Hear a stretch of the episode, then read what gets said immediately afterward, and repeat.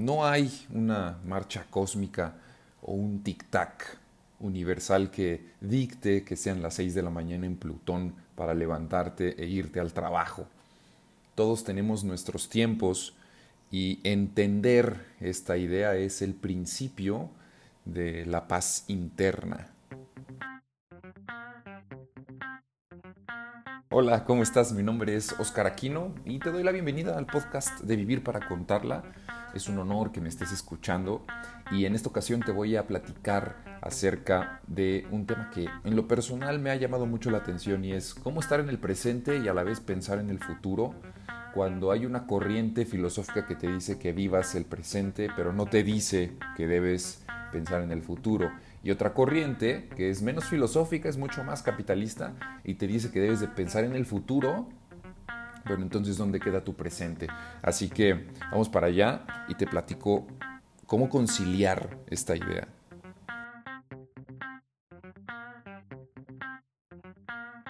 Por intuición, sabemos que el tiempo siempre apunta hacia una dirección que es evidentemente el futuro, o por lo menos eso es lo que nuestra mente analítica nos ha estado diciendo o dictando a lo largo del tiempo que hemos estado viviendo. Pero también quisiera poner dentro de este dibujo, aparte de la mente analítica, nuestra conciencia, que la conciencia parte también, o más bien hace la creatividad, y que dentro de la conciencia están abrazados los tres tiempos, que es el presente, el pasado y también el futuro. Si nosotros imaginamos este diagrama con estos dos actores, podríamos interpretar que por una parte está la mente, que es eh, justamente eh, la parte lineal, y la conciencia, que es eh, la parte creativa. La conciencia dirige a la mente y la mente es el actor que ejecuta a través de nuestro cuerpo. te voy a platicar una experiencia personal y es que cuando me decían que debía pensar en mi futuro, lo cual también principalmente es una corriente capitalista, y a la par eh, vivir el presente, la cual también es una idea principalmente de Oriente, me causaba muchísimo conflicto interno hasta que comprendí que dentro de, estos, de estas dos ideas eh, están conciliadas a través de, de lo que llamamos conciencia. Eh, cuando imaginamos el futuro en una dirección específica, cuando tenemos metas personales y luego hacemos el ejercicio de desapegarnos del resultado y luego trabajamos por ello en el presente, estamos uniendo los tiempos. Y esa es la parte interesante de, todo esto. O sea, lo que estamos haciendo es un trabajo de creación, de creación dentro de la conciencia y posteriormente de acción dentro de la parte mental, esto es súper importante porque es una manera de conciliar las dos cosas. No están peleadas. Simple y sencillamente que nosotros con nuestra máquina, eh, con nuestro cuerpo, eh, debemos hacer el trabajo de conciliar y de unir. Que si me preguntaran a qué venimos a la Tierra, al planeta Tierra, creo que una de las cosas fundamentales es justamente hacer la conciliación entre lo que no existe y lo que existe. Así que esta es una parte fundamental y por eso se me hace tan importante que en este tiempo que está, en este tiempo me refiero a, que está terminando un año, está terminando un ciclo, eh, podamos entender esta idea, que es súper clave para, para cada uno de nosotros. No está, no está peleada la parte oriental con la parte occidental, simple y sencillamente hay que lograr conciliar estas dos ideas. Por eso me atrevo a decir que pensar en el futuro es principalmente una corriente capitalista, porque vivimos en el capitalismo, y a la par también entender que la parte oriental nos está invitando a una introspección, a vivir el presente. Así que son solamente la conciliación lo que va a hacer que podamos vivir mucho más armónicamente. Y claro que para ello vamos a tener que entrar en el conflicto, y entendernos justamente ahí, porque eso es lo que anhela el alma. El alma lo que busca es entenderse y para poder entenderse se encarna y gracias a ello tiene un reflejo de lo que es la experiencia, de los sentimientos, de las emociones, de la acción, de la no acción también, aunque en su mayoría se encuentra gracias a que actúa, gracias a que está en el, eh, en el escenario y eh, toma ese papel, ¿no? Por eso también es importante la conciliación entre el ego y lo que no es ego, el amor. Vamos a, ponerlo de esa manera un poco romántica. Pero es eso, es justamente eso, es la conciliación entre, esas, entre esos dos mundos.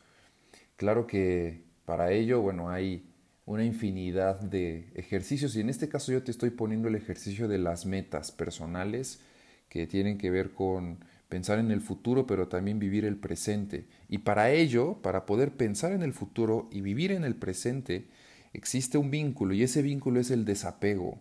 Debemos entender que si tú tienes un objetivo para el futuro, es importante que lo, que lo, que lo tengas, pero también que te desapegues de ese resultado y que trabajes en el día a día, en el momento a momento, para poder generarlo, lo cual significa que debas de dejar de pensar en ello. No pienses en ello, agarras el presente y trabajas en el presente para ello. Y pues para poder justamente hacer un vínculo, hacer una conciliación de esto que te estoy diciendo, hay un ejercicio bastante sencillo que lo puedes ocupar a partir del primero de enero con, tus metas personales y es en una hoja escribir cinco metas o las metas que tú tengas para el, para el 2020, escribirlas de manera consciente, apuntadas, con una visión eh, muy clara y después em, agarrar cada noche, leerlas, que esa es la parte inconsciente, eh, que sea lo último que hagas, eh, leerlas, tomar esa visión de lo que quieres, el resultado, dejarlo, dormirte y al siguiente día escribir lo que vas a hacer hoy por eso que quieres. Y de esta manera estás juntando los dos mundos, los dos tiempos. Por una parte estás viviendo el, el, el presente al saber qué es lo que tienes que hacer ese día y por otra parte también en la noche anterior jugaste con la creatividad y lo dejaste en el inconsciente para que en la noche se pudiera conciliar esa idea.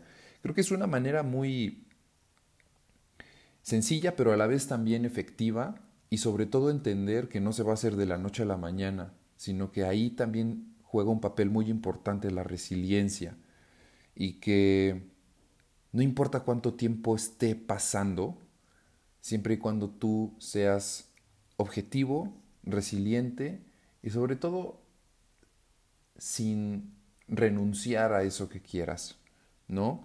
Esto es eh, súper importante y aquí obviamente también juega un papel muy importante la fe, que, esa, es, es, una parte muy interesante. Hablar de la fe es como la sustancia de la vida, porque al final por muchos estudios científicos que existan, me parece que va a ser imposible para la ciencia poder definir o poder entender la fe y y enfrascarla en alguna en, alguna, en algún estudio científico.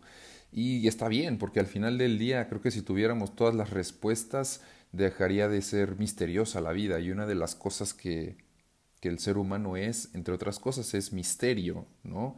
Así que justamente de ese misterio, de esa fe, de eso que no sabemos lo que es, nos tenemos que agarrar para poder hacer la experiencia, porque repito, y esto también quiero que quede claro, eh, que el alma lo que anhela es la experiencia, así que no hay otra cosa más que tener esa, esa fe que es, no, no, es, no es otro motor, no es otra cosa más que justamente el misterio de la vida, ¿no? Entonces, pues espero que te sirva eh, muchísimo esto que te acabo de compartir. Es un regalo muy humilde de fin de año. El, ejercicio que te marqué creo que es eh, fenomenal. Escribir tus metas del 2020, leerlas antes de dormir, ponerlas a un lado, eh, dormir, que se asiente en el inconsciente, en la, parte creativa, para que después puedas empezar al siguiente día a trabajar con, con, eso y en el día a día para lograr ese objetivo. Así que creo que es algo muy sencillo, pero a la vez también revelador el hecho de poder conciliar la parte de pensar en el futuro, en mi futuro, en tu futuro y vivir el presente.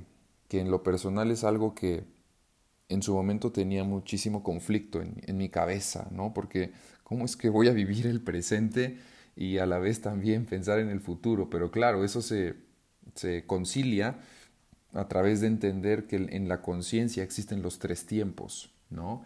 Entonces, pues estoy seguro que te va a servir y, que te va a despejar las dudas un poquito en, en, ese sentido, pero ojalá que también en tu vida no creas que tengas todas las respuestas. Lo más importante en esta vida es siempre estar en la pregunta, justamente, porque cuando se acaben tus preguntas, posiblemente también se acabe tu vida y se acabe esa gasolina que nos impulsa a hacer cosas diferentes, justamente, ¿no? Así que, bueno, pues te dejo con esa también reflexión que se me hace muy interesante. Te mando un abrazo gigantesco. Espero que estés muy bien. Gracias por haber llegado a estos 10, 11 minutos de podcast en el que se explica esta parte que se me hace súper buena. Te mando un abrazo muy grande, que estés muy bien. Te recuerdo mis redes sociales, oscar.aquinocetina en Instagram, ahí me puedes seguir y yo te mando un abrazo gigantesco de nuevo por tercera vez. Chao, que tengas muy buen día.